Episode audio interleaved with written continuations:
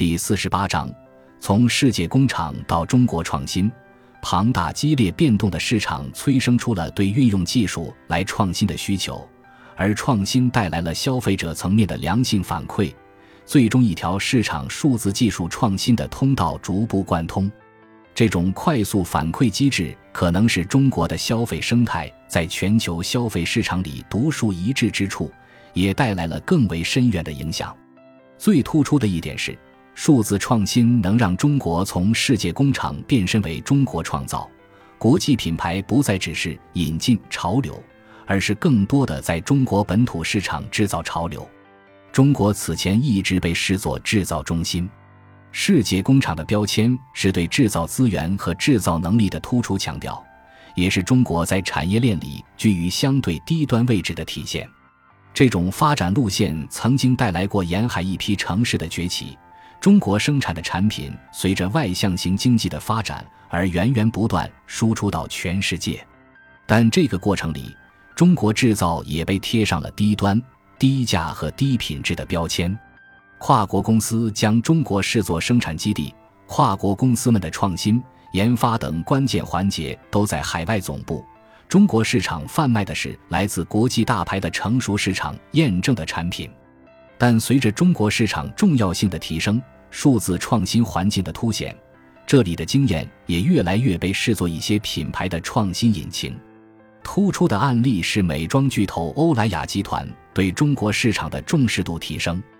二零二一年初，法国美容巨头欧莱雅集团宣布重新规划各市场的地理范围，正式成立了北亚区，覆盖三个国家市场：中国、日本、韩国。中国上海升级为集团北亚区总部，这种升级的特殊性在于，日本和韩国一直是东亚时尚行业的潮流发生地，中国此前相对这两地一直是从属和追随的姿态。上海升级本身意味着，中国在时尚制造领域的话语权也在提升。二零二一年九月的一次峰会上，欧莱雅的对外发声更能凸显中国区的角色变化。会上。当时新成立的北亚区发展方向首次公布，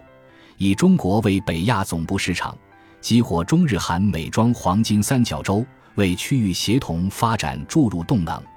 欧莱雅中国首席执行官费伯瑞在峰会的对外发言中提及了以中国为引擎的北亚区的重要性。北亚区目前已贡献了全球美妆市场约百分之三十的销售额占比，是欧莱雅集团全球增长的核心引擎之一。欧莱雅将充分发挥三个国家的独特优势，把握美妆黄金三角洲的五大战略机遇，在数字化浪潮、代际变迁和它力量崛起三浪并发大潮下，成为美妆消费新物种的 Z 时代。随着文化资产增长、中国自信蓬勃、国际影响力提升而快速上升的中国美浪潮，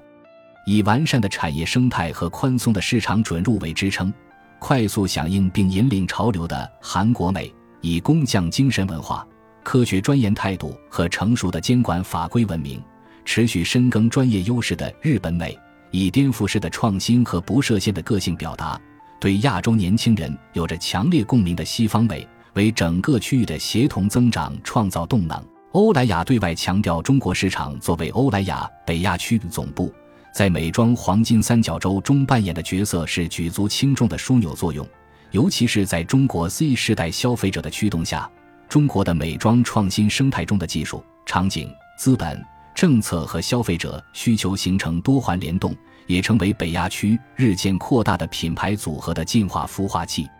中国区升级的根本原因，除了中国的庞大市场，毫无疑问，技术、场景。政策和消费者需求的多环互动，成了中国市场重要性提升的杠杆。变化不只体现在欧莱雅这一家跨国企业上，妮维雅母公司拜尔斯道夫集团东北亚董事总经理薛威也曾在公开采访中提及，该公司每年都有近百个专利产品，如何将这些产品转化成接近消费者需求的产品，将是中国的创新中心一个非常重要的角色。数字化浪潮和实践经验使中国市场成了创新的始发地，